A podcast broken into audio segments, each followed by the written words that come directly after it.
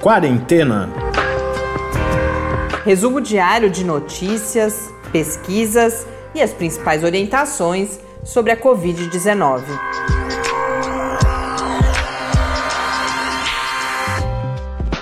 Quarentena, dia 17.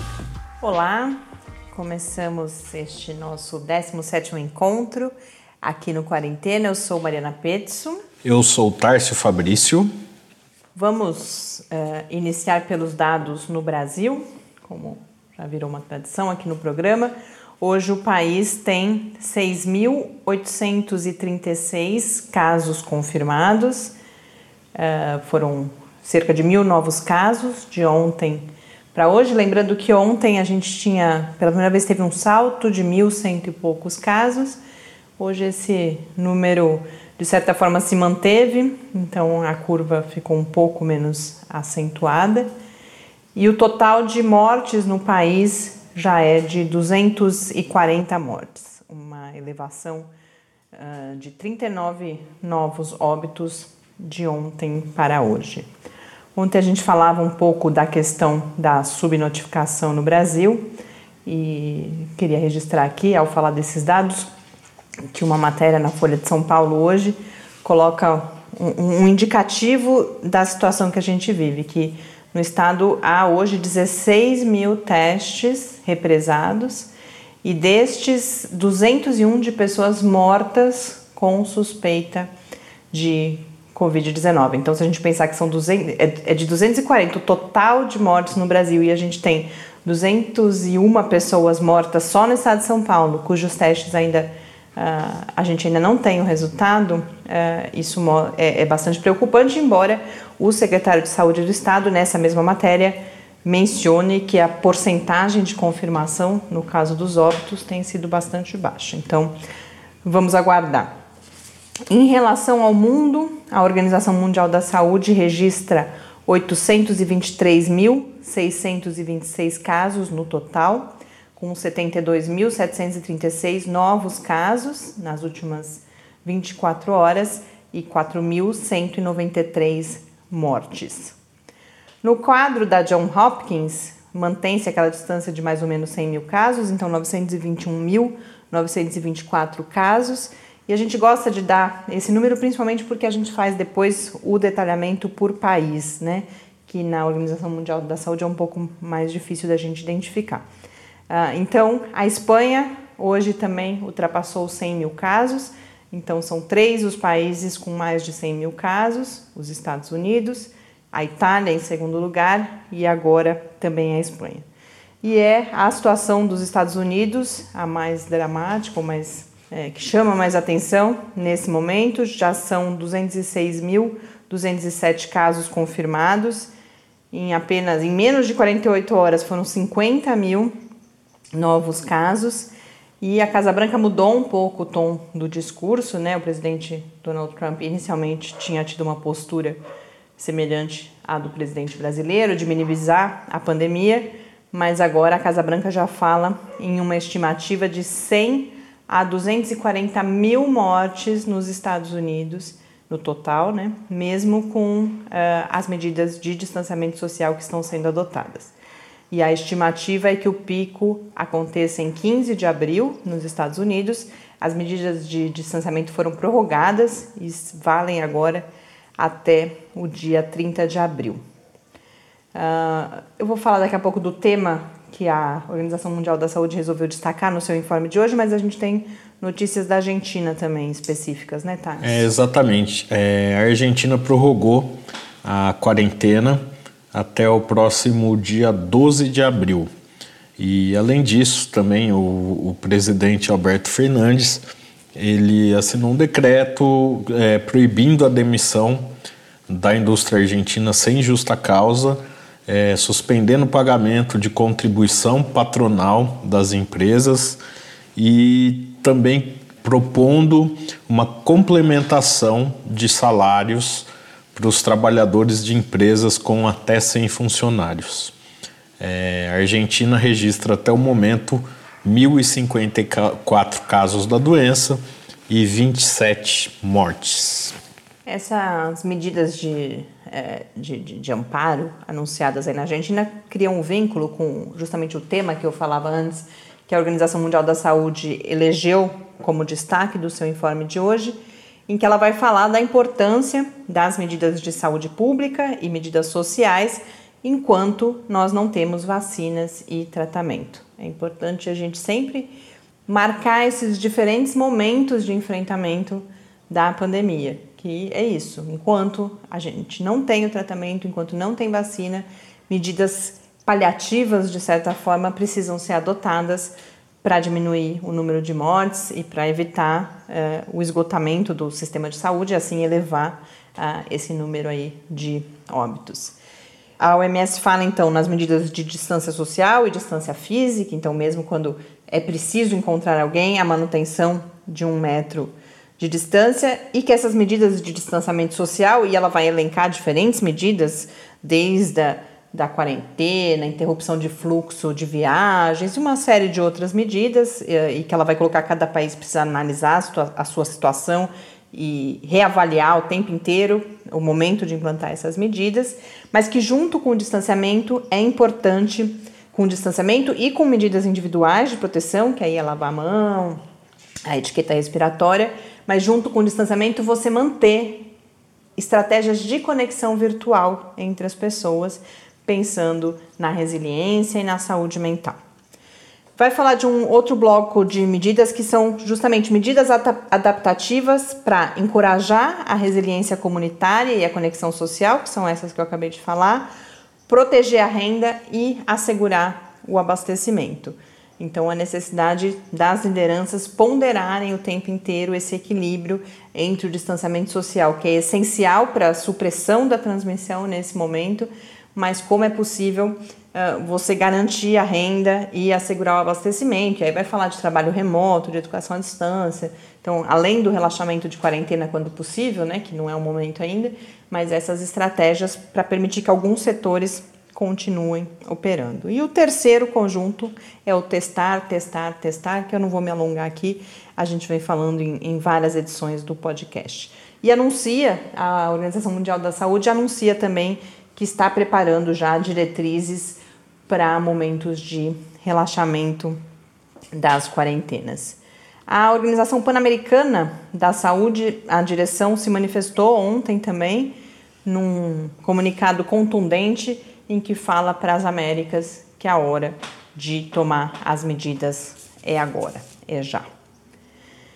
Bom, hoje o tema principal do nosso podcast aqui é o desenvolvimento de vacinas e, particularmente, o esforço brasileiro de desenvolvimento de vacinas. No mundo inteiro, segundo a OMS, já são cerca de 54 diferentes propostas de vacina contra a Covid-19. 52 dessas 54 estão na dessas 54 estão na fase pré-clínica ainda. Daqui a pouco eu falo que etapas são essas do desenvolvimento de vacinas.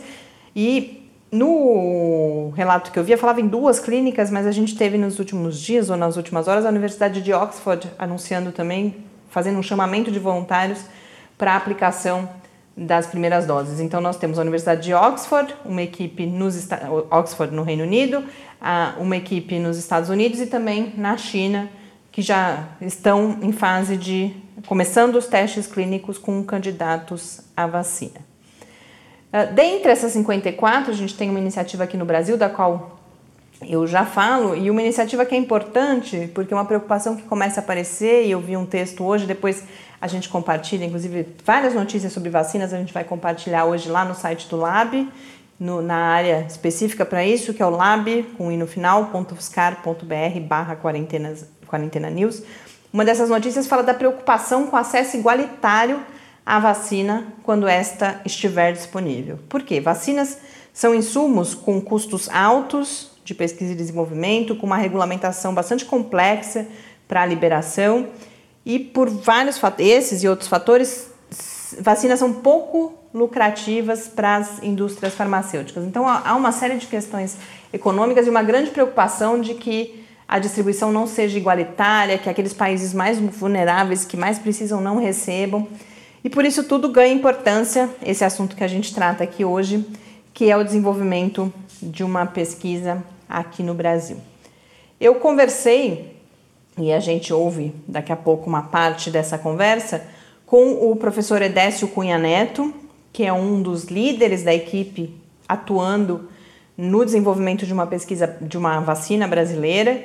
O professor Edécio também está envolvido em um outro esforço, que é de adaptação de uma vacina contra o ebola para a Covid-19, um esforço que aí é liderado por uma empresa farmacêutica dos Estados Unidos. Ele que integra o Laboratório de Imunologia do INCOR, o Instituto do Coração da Faculdade de Medicina da USP. Uma característica da vacina brasileira, bastante marcante, que foi destacada nas notícias sobre ela, é que, bom, antes disso, vacinas elas, elas podem partir de diferentes plataformas. Foi algo que eu aprendi agora estudando para poder contar um pouco essa história aqui para vocês. Então, ah, há várias vacinas, por exemplo, que são com vírus atenuados, uhum. né? Mas os vírus atenuados, no caso de um vírus tão desconhecido como ainda é o, o SARS-CoV-2, né, que causa a Covid-19, são muito arriscadas, porque você corre o risco de você ter replicação ali genética, uma série de reações que são bastante perigosas. Então, é, essa na verdade, plataforma... você vai estar contaminando a pessoa em vez de imunizá-la. É, é um, é um risco que se não necessariamente vai acontecer, mas como o conhecimento sobre o vírus ainda é pouco, hum. isso pode acontecer. Então, outras plataformas estão sendo testadas. No mundo, é, o mais comum nesses 54 ensaios aí que eu mencionei antes, a plataforma mais utilizada tem sido a plataforma de RNA mensageiro em que esse RNA mensageiro, uma vez dentro do corpo da pessoa, vai uh, fazer com que o organismo produza uma proteína que também está presente no vírus, e aí o sistema imunológico vai reagir a isso e uma vez em contato com o vírus mais para frente já vai saber como se defender. A plataforma que está sendo pesquisada aqui no Brasil é a que eles chamam de VLP, do inglês Virus Like Particle que é uma partícula semelhante à do vírus. A grande diferença é que, é, lembrem que eu falei antes, o RNA mensageiro entra, produz a proteína e aí o corpo reage a essa proteína. A VLP não, a VLP já vai com a proteína pronta e também encapsula, carrega junto com ela uh, um, antígenos que vão estimular essa resposta imune. Então, uh, inclusive, essa estratégia VLP já é usada em várias vacinas. E essa pesquisa, na qual o professor Edécio está envolvido, era uma pesquisa que já estava em andamento com a plataforma VLP para outras doenças e rapidamente foi então redirecionada agora para a busca da vacina contra a Covid-19. E esse é um dos temas sobre o qual o professor Edécio fala, dessa readaptação e de como que a VLP é um veículo para os antígenos. Existem muitas plataformas diferentes para se produzir uma vacina. Então, nós, há um tempo atrás, nós estávamos empenhados em desenvolver uma, uma vacina para, para o HIV e nós testamos essa essa vacina em várias plataformas diferentes, como vacina de DNA, vacina proteica, como vacina em um vetor viral e assim por diante. Então, a, a gente não pode saber de antemão qual vai ser o, o método ou o vetor, a plataforma vacinal que vai ter o melhor resultado é, de um determinado, para uma determinada vacina. Então, no momento atual, o que é importante é isso, que é que está havendo uma, uma corrida pra, com, com mais de 20 ou 30 ah, protocolos de, de, de testes de vacina ao mesmo tempo, ah, alguns que estão indo mais rápido, como os do RNA da, da empresa Moderna, uh, mas uh, os protocolos de vacinação com VLP são muito robustos para produzir anticorpos neutralizantes, que são exatamente uh, a primeira linha de defesa que a gente precisa contra o coronavírus.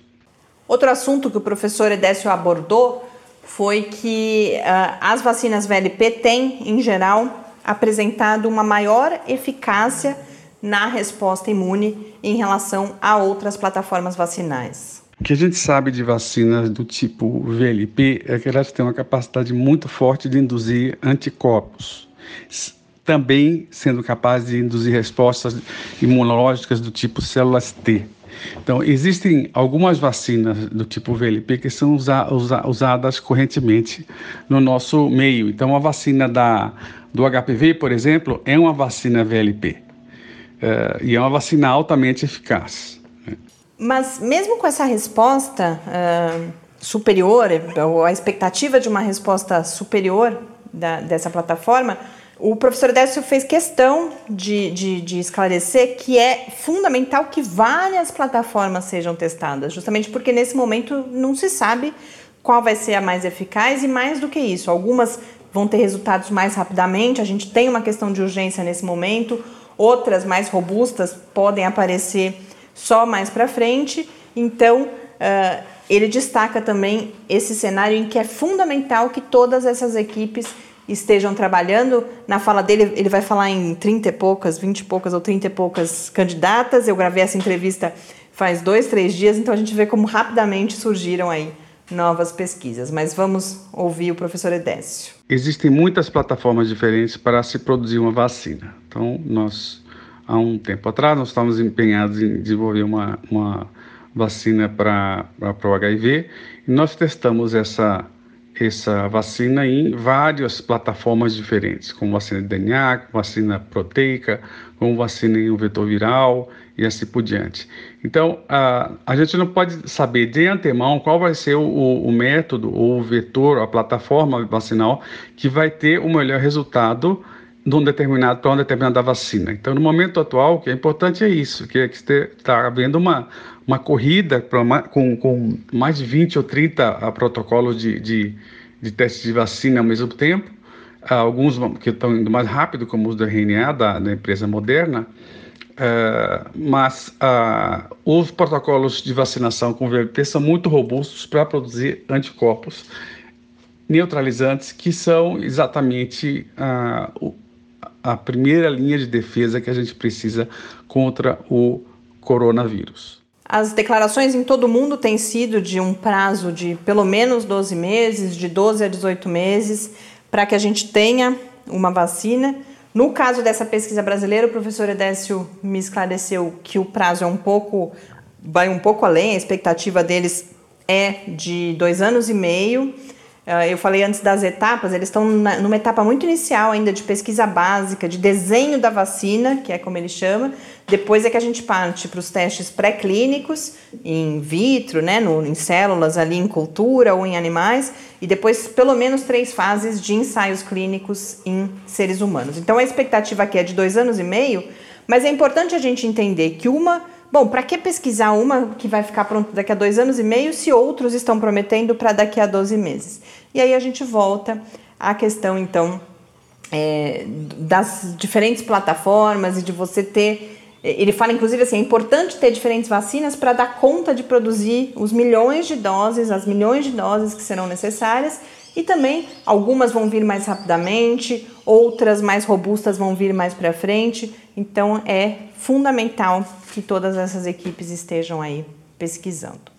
Agradecer então professor Edécio Cunha Neto, do INCOR, por essa conversa bastante esclarecedora e a gente vai acompanhando o andamento das pesquisas. A gente não poderia deixar de falar rapidamente hoje sobre planos de pesquisa também do CDMF, que é um parceiro importante nosso aqui do podcast, é, já é um patrocinador dessa iniciativa da gente tentar disseminar uh, informação de qualidade, mas está se estruturando também para atuar em outras frentes, né, Tarso? Exatamente. Além da, da frente de difusão, né, do Centro de Desenvolvimento de Materiais Funcionais, o centro também está é, tá atuando na, na área de inovação e na área de pesquisa, pensando na pandemia da Covid-19. É, em termos de inovação, a gente tem aí uma equipe do centro trabalhando na produção de equipamentos de proteção individuais, os EPIs, né? junto com outras iniciativas e outros grupos da Universidade Federal de São Carlos. Sim, eles se integraram a um esforço todo que se articula em torno do hospital universitário aqui da UFSCar, e aí vai ter docentes, muita gente da engenharia de materiais, da engenharia mecânica, de vários outros departamentos que estão nesse esforço articulado e organizado para poder colaborar com o hospital nas suas principais necessidades. É, e esse grupo, além de estar tá produzindo esses equipamentos por meio de impressão 3D no laboratório, está tentando colocar né, nesses, nesses equipamentos que vão por, produzir algumas nanopartículas para dificultar ainda mais é, a infecção das pessoas que estiverem é, utilizando esses materiais. Também via as startups, uma delas a Nanox, que trabalha com, com materiais, com, com nanopartículas bactericidas, fungicidas, já vão tentar desenvolver uma película, um filme plástico é, com nanopartículas também, para colocar em, em, equipamentos ou superfícies hospitalares, dificultando também a, a infecção as peças dos respiradores também tem uma, uma proposta de colocar essas nanopartículas lá, até porque elas evitariam também a proliferação de bactérias e fungos que podem piorar o quadro de alguém que está tá em estado grave que está com a Covid, né? Que pode ter uma infecção cruzada. E além disso, tem um grupo é, do centro que está nesse momento lá na Espanha, que é parceiro da Universidade Jaume I, e que esses pesquisadores que estão lá estão testando novas nanopartículas para saber é, o potencial antiviral Viral, né? específico mesmo das nanopartículas. Partículas que já têm ação antiviral comprovada, né, contra outros Exato. vírus, e agora o que eles estão fazendo é testando especificamente contra o SARS-CoV-2. Exatamente. Então essas são algumas das ações, dos esforços que já foram é, adotados para tentar contribuir aí e conter essa pandemia. Bom, apesar do programa provavelmente já estar longo, tem um assunto que eu não poderia deixar de falar, eu tenho sido repetitiva aqui, mas agora é uma polêmica que começa a crescer, uma controvérsia que começa a crescer, que é sobre o uso amplo, abrangente de máscaras respiratórias. É, no mundo todo essa discussão está posta, a Organização Mundial da Saúde mantém até o momento a recomendação de uso somente em casos específicos, então profissionais de saúde, é, quem estiver cuidando de pessoas infectadas, as próprias pessoas infectadas. Mas nos Estados Unidos essa discussão está muito grande e acaba aparecendo aqui no Brasil também. Eu tenho lido bastante sobre isso. Não há realmente, assim, não tem uma pesquisa que vai acabar com a controvérsia, falar não, funciona, não funciona, vamos a coisa é um pouco mais complicada. E aí eu achei um artigo muito interessante hoje, que foi publicado num periódico, o International Journal of Epidemiology, né? Uh, que vai falar justamente da controvérsia. Isso que eu achei interessante. Vai pesar prós e contras, vai colocar um pouco esse contexto e vai dizer principalmente que as visões contrastantes que não estão só no público, então a dúvida não é só nossa, essa dúvida é dos governos, é dos especialistas em saúde pública e que, e que essas orientações desencontradas, e principalmente no mundo em que a gente, o que acontece na China a gente sabe, o que acontece nos Estados Unidos a gente sabe, as pessoas vão ficando confusas, que isso gera justamente confusão e assim gera risco. E esse artigo vai falar que, para fazer as suas ponderações, que existem três questões epidemiológicas principais que precisam ser respondidas. E ele vai comentar cada uma dessas. Então, a primeira. Nas pessoas infectadas, o uso das máscaras respiratórias, e aí é importante diferenciar máscara cirúrgica e o respirador, que é o que a gente tem chamado de N95. Então, essa confusão torna tudo ainda mais complicado. Mas, enfim, nas pessoas infectadas, as máscaras ou alguma proteção facial, elas reduzem o risco de transmissão? E a resposta daí é não tem ambiguidade. Sim, elas reduzem. E aí entra uma ponderação que pode, se todo mundo usar, vai prevenir inclusive a transmissão por pessoas assintomáticas, que portanto não sabem que estão doentes. A segunda questão: entre as pessoas não infectadas, o uso abrangente previne que elas se infectem? E aí os autores colocam que é aí que reside a grande questão, porque essa proteção vai depender muito da eficiência de filtragem. Então entra toda uma questão sobre a qualidade das máscaras. A gente tem máscara de todos os tipos, máscaras que são certificadas, máscaras que não são, máscaras de qualidade, máscara de menor qualidade, máscaras caseiras. Então, primeiro, isso vai impactar o que ele chama de, de compliance, né, da adesão do público às regras de uso, que eu tenho falado bastante. Máscara mal usada é mais perigoso do que a ausência de máscara. E, e vão falar um dos perigos, por exemplo, que é a contaminação cruzada, é você botar a mão e aí na máscara e aí contaminar. Então, tem todos esses poréns, mas eles mencionam um estudo que foi realizado durante a epidemia de SARS em 2003, na o estudo foi realizado em Hong Kong e em Pequim e que traz evidências, embora inconclusivas, eles colocam, mas de uma redução de até 60% da probabilidade de infecção pelo uso das máscaras. E aí eles vão ponderar, bom, apesar das evidências serem inconclusivas, também a gente não pode falar que as máscaras são inefetivas e sim são necessárias mais pesquisas para a gente compreender melhor o seu efeito. E a terceira questão epidemiológica importante que eles colocam é o resumo disso, é se o uso abrangente pode prevenir que a doença se espalhe. Aí eu acho que a principal coisa, eles colocam algumas vantagens, mas a principal coisa que eu queria destacar aqui para encurtar um pouco essa história é que eles vão colocar que a grande questão é a relação custo-benefício do uso abrangente.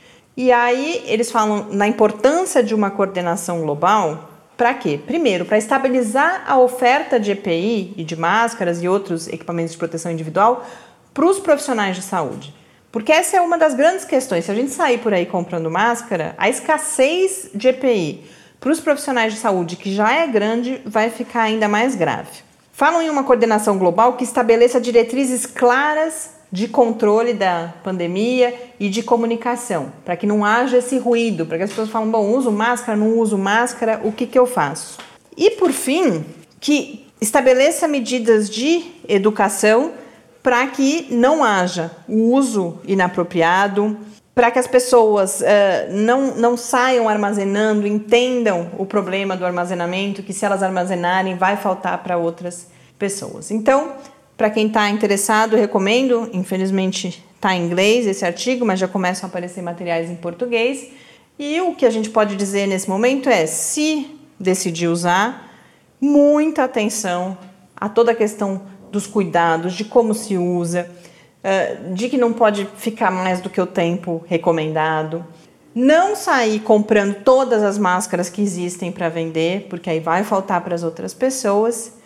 Mas mais importante do que isso, eu acho, é aguardar as definições aí das autoridades sobre isso. O Ministério da Saúde já se pronunciou de que deve fazer alguma diretriz para uso de máscara. Então, eu acho que calma, mas para quem decidir usar mesmo assim, muita atenção às recomendações de como usar as máscaras. Bom, eu peço desculpas, né? A gente acabou provavelmente se alongando aqui, mas é que tinha muito assunto interessante hoje que a gente não podia deixar de abordar. Falando em máscaras, tem uma última notícia, né, Tarso? Que justamente tem alguns esforços aí tentando melhorar o suprimento de máscaras e a gente tem um aqui pertinho de nós, né? É, a gente tem um exemplo bem legal disso, que é na vizinha cidade aqui de São Carlos, a vizinha cidade de Araraquara, que a empresa têxtil Lupo, que é uma grande companhia têxtil, ela colocou é, sua estrutura à disposição da produção de máscaras que serão doadas ao serviço de saúde. Como que isso está funcionando? A direção disponibilizou, então, suas máquinas para os funcionários que se voluntariassem a produzir essas máscaras.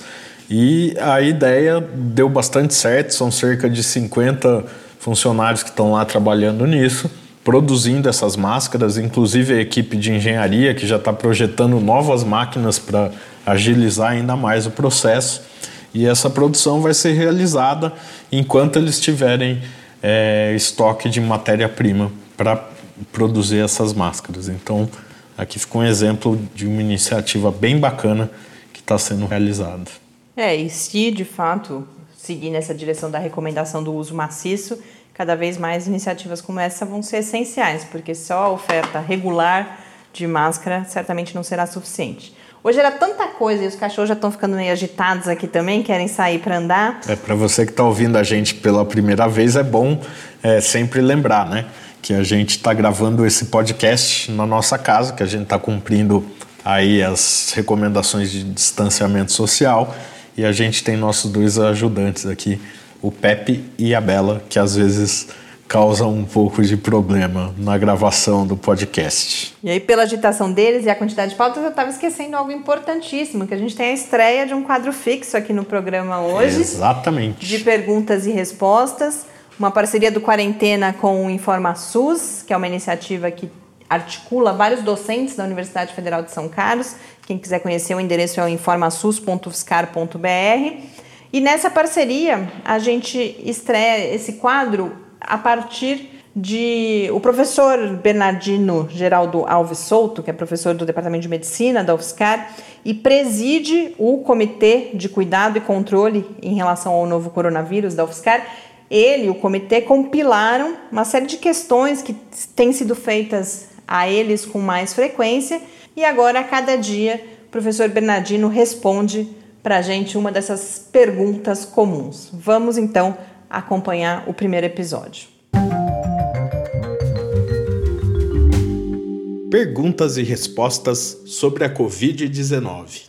Professor Bernardino, para essa primeira edição das nossas questões mais frequentes, a pergunta é: vitamina D protege contra o coronavírus?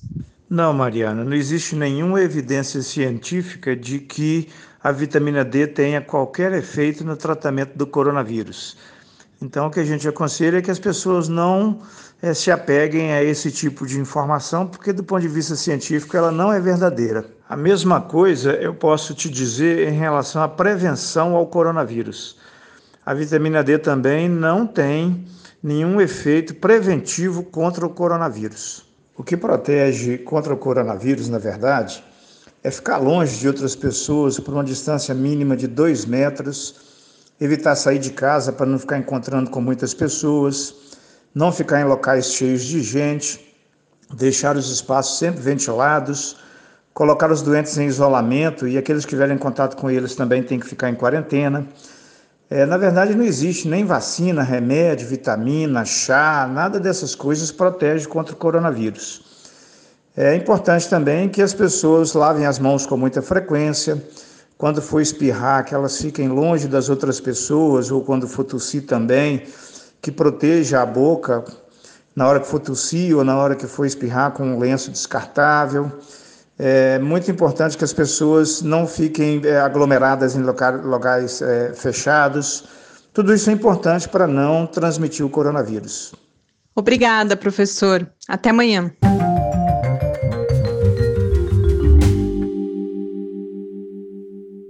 Bom, de volta aqui no Quarentena, a gente se encaminha para o final e depois do final, hoje, eu e o Tárcio vamos comemorar. Eu não falei antes, mas é aniversário do Tárcio hoje. Aniversário na quarentena. Então, como ele estava chateado aqui o dia inteiro, falando que aniversário chato, eu separei um, um, trechinho de uma obra do Guimarães Rosa que a obra é linda, né? Mas o uso não, não é nada original mas eu acho que é bastante pertinente e que eu leio agora para o Tarso no dia do seu aniversário e para todos nós.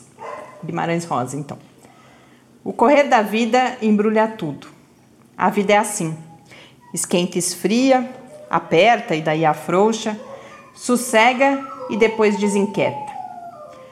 O que ela quer da gente é coragem. Coragem, então, para o Tárcio, para nós e até amanhã. Até amanhã e a gente continua aqui ouvindo uma serenata não do Pepe da Bela, mas dos cachorros do nosso vizinho, que são muito bacanas também. Até amanhã. Até. Quarentena é uma realização do Laboratório Aberto de Interatividade para a Disseminação do Conhecimento Científico e Tecnológico da Universidade Federal de São Carlos, o LAB da UFSCar, do Centro de Desenvolvimento de Materiais Funcionais, CDMF, e do Centro de Inovação em Novas Energias, o CINE. Pauta, produção e apresentação: Mariana Pezzo e Tárcio Fabrício. Arte e design de Henrique Mateus. Desenvolvimento web: Eduardo Martins. Edição de áudio: Lucas Stefanuto. Apoio Fundação de Amparo à Pesquisa do Estado de São Paulo.